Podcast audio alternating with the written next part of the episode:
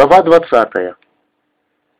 Густой и стремительный, как горный обвал, рев пикировщиков отбрасывает меня от стены укрытия.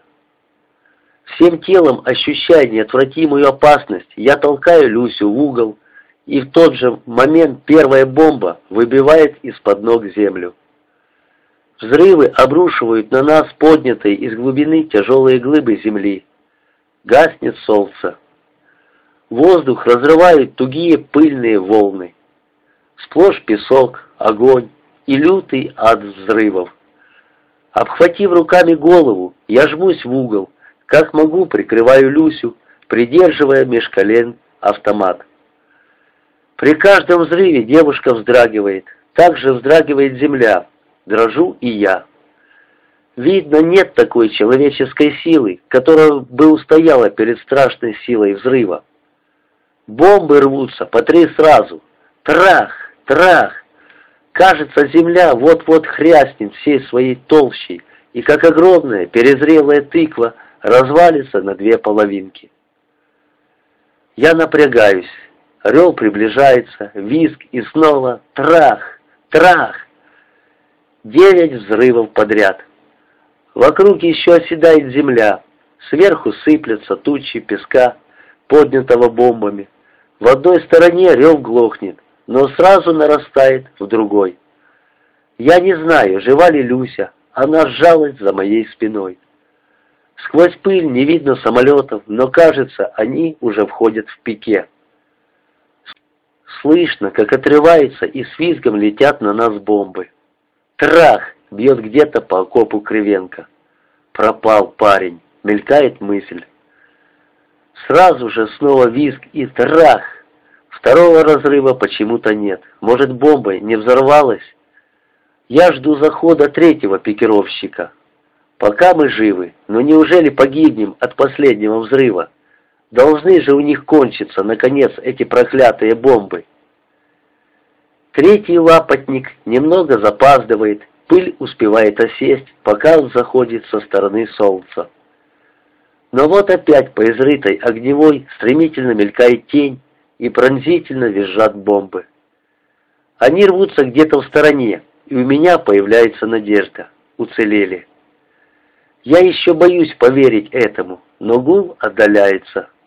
Теперь надо ждать пехоту. Я отстраняюсь от Люси, она вскидывает голову. С ее волос сыплется песок, оба мы по пояс в земле. Убитым также досталось. У Панасюка осколком распорот ботинок, из него вылез клок грязной портянки. Я стряхиваю песок с автомата и вскакиваю. Бруствера почти нет, укрытие завалило землей. Подбитая пушка скособочилась, одна станина задралась сошником вверх. Немцы!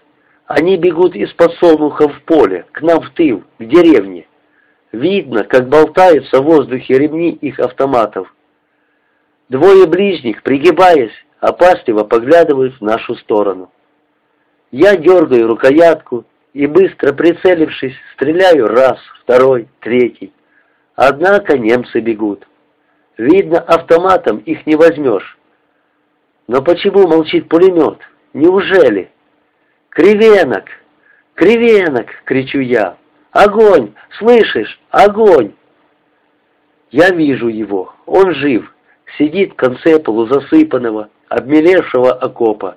И черный, как цыган, осатанело глядит на меня. Рот его открыт, на лице гримаса отчаяния. «Огонь! Видишь? Кривенок!» «К черту! Все к черту!» Вдруг кричит он таким голосом, от которого у меня содрогается сердце и вскакивает. Он вытаскивает из земли свои босые, без сапог, ноги и, шатаясь, вылезает из окопа.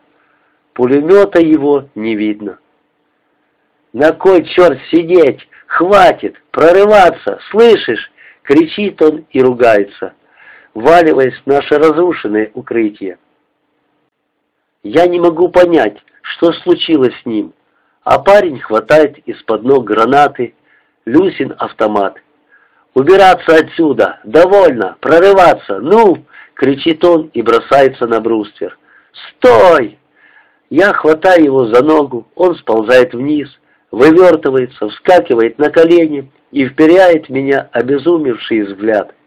«Ага, и ты, и ты из-за нее, и тебе она, Люба. Геройство нужно, геройство.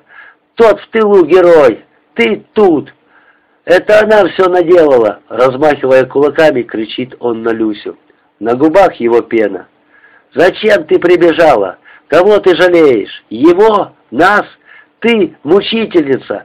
Гадина ты! Вот! Ух, сволочи! Гады!» Этого я не ожидал.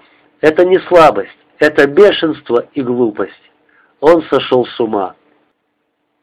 У меня поднимается нестерпимая злость на него, и до боли сжимаются кулаки. Но ведь рядом немцы. Я снова выглядываю из окопа, однако немцев в поле уже нет. Часть их прорвалась в лощину, в наш тыл, во фланг полка. Тогда я бросаюсь к парню и хватаю его за плечо. «Замри!» — кричу я. «Замолчи! Очумел, дурень!» Но глаза Кривенко по-прежнему бешеные. Стоя на коленях, он хрипит и наступает на меня. «Ага, бить! Бей! Стреляй! На, стреляй! На!» Он рвет ворот гимнастерки, треснул, та расползается донизу. Я хватаю его за грудь, он цепко сжимает мои руки, мы недолго боремся, и он кричит мне в лицо. «Из-за бабы все, знаю! Гад ты, лазняк, подлюга!»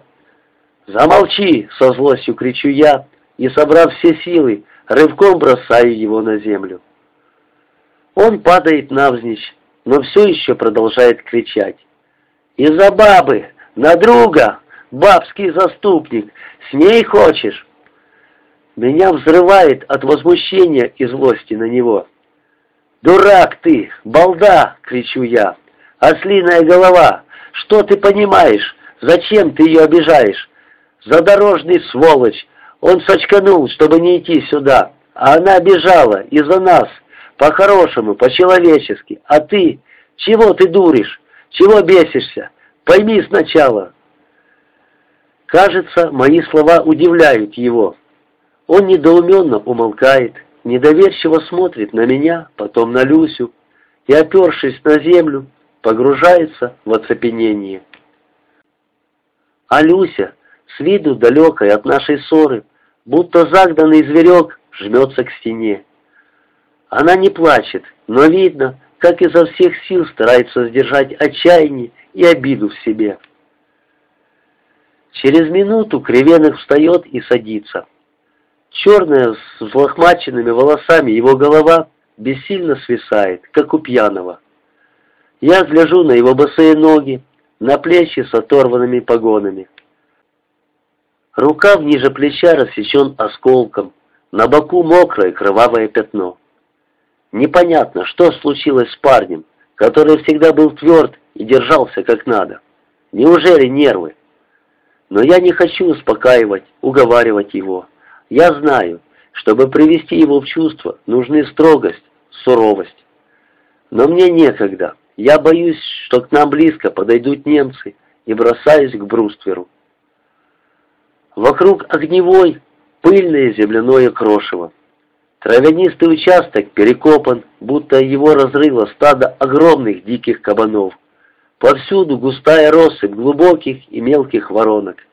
Немцев, однако, вблизи не видно. Креветок с гримасой отчаяния роняет на колени голову и, уткнувшись лицом в рукава, неподвижно сидит несколько минут. Затем обмякший, но кажется успокоенный, медленно поднимает лицо. «Ладно, все. Ну что делать будем? Пулемета нет». «А что делать?» — как можно хладнокровнее спрашиваю я.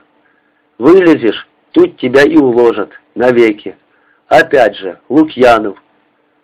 Ну, черт с ним, погибать так погибать, зло говорит Кривенок. Только он жить будет, где же справедливость? Я молчу. Люся поворачивается к нему и будто ничего не было, говорит. «Снимай гимнастерку, перевяжу». «Зачем?» «Теперь один черт, мрачно бросает кривенок.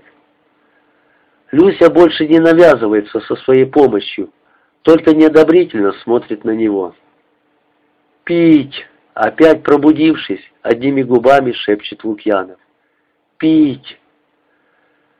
Люся вздрагивает, сжимает челюсти. На ее грязных щеках проступают желваки.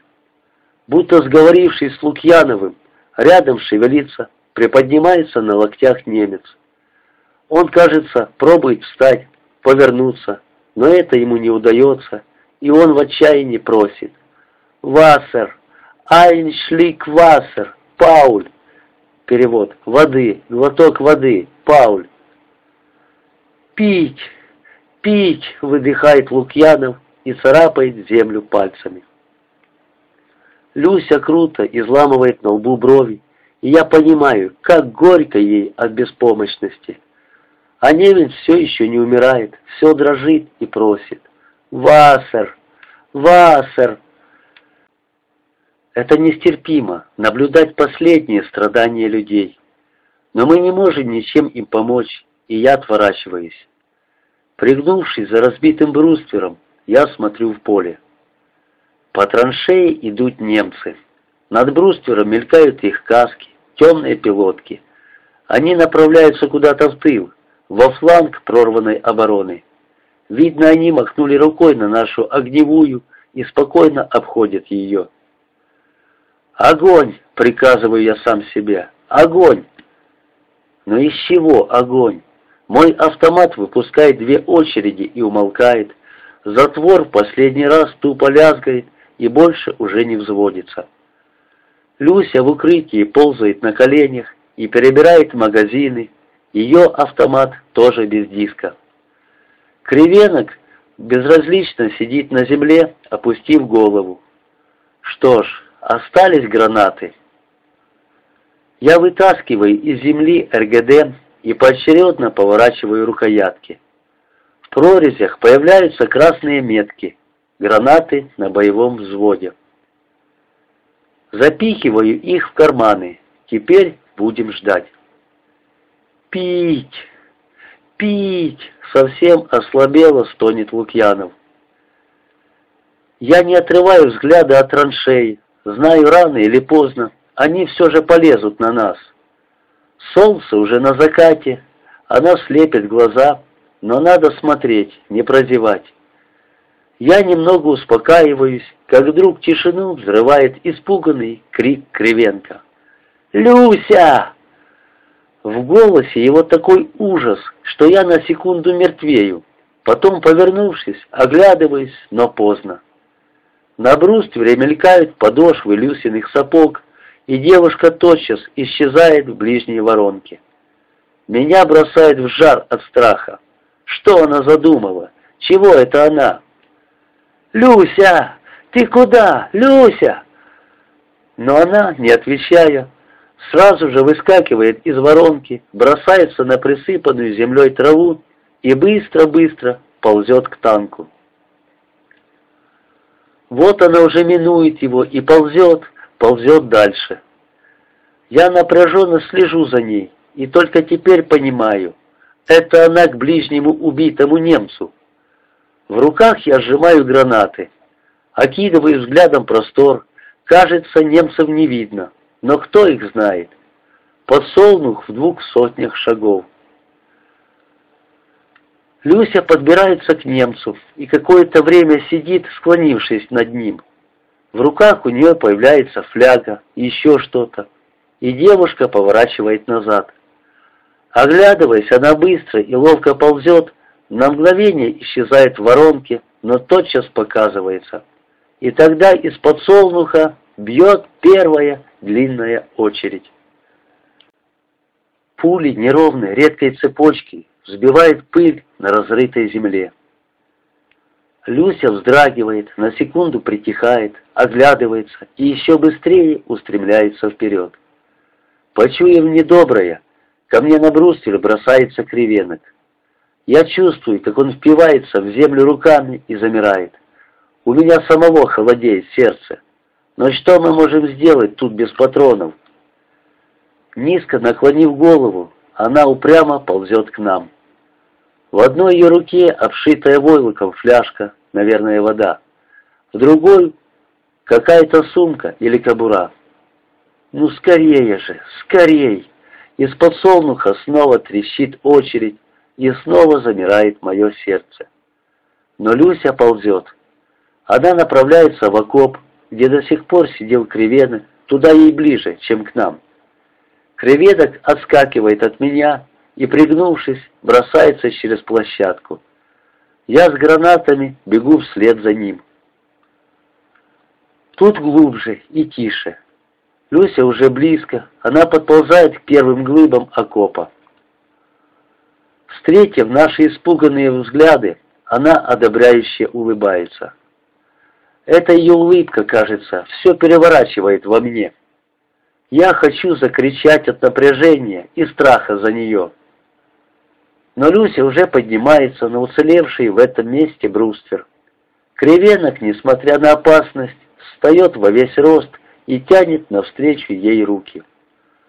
Она протягивает к нему свои, приподнимается на коленях и... падает.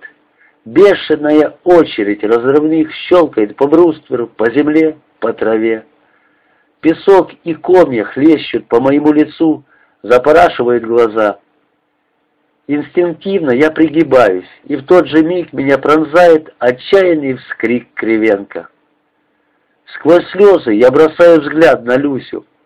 Она молча, с бессильной покорностью, ложится на бруствер. Рядом, обхватив руками окровавленное лицо, опускается на дно окопа кривенок. Вот оно, вот самое страшное, самое худшее, оно не миновало нас. А из подсолнуха бьет вторая, третья очередь. Пуля сбивает с моей головы пилотку, и я снова прячусь за бруствер.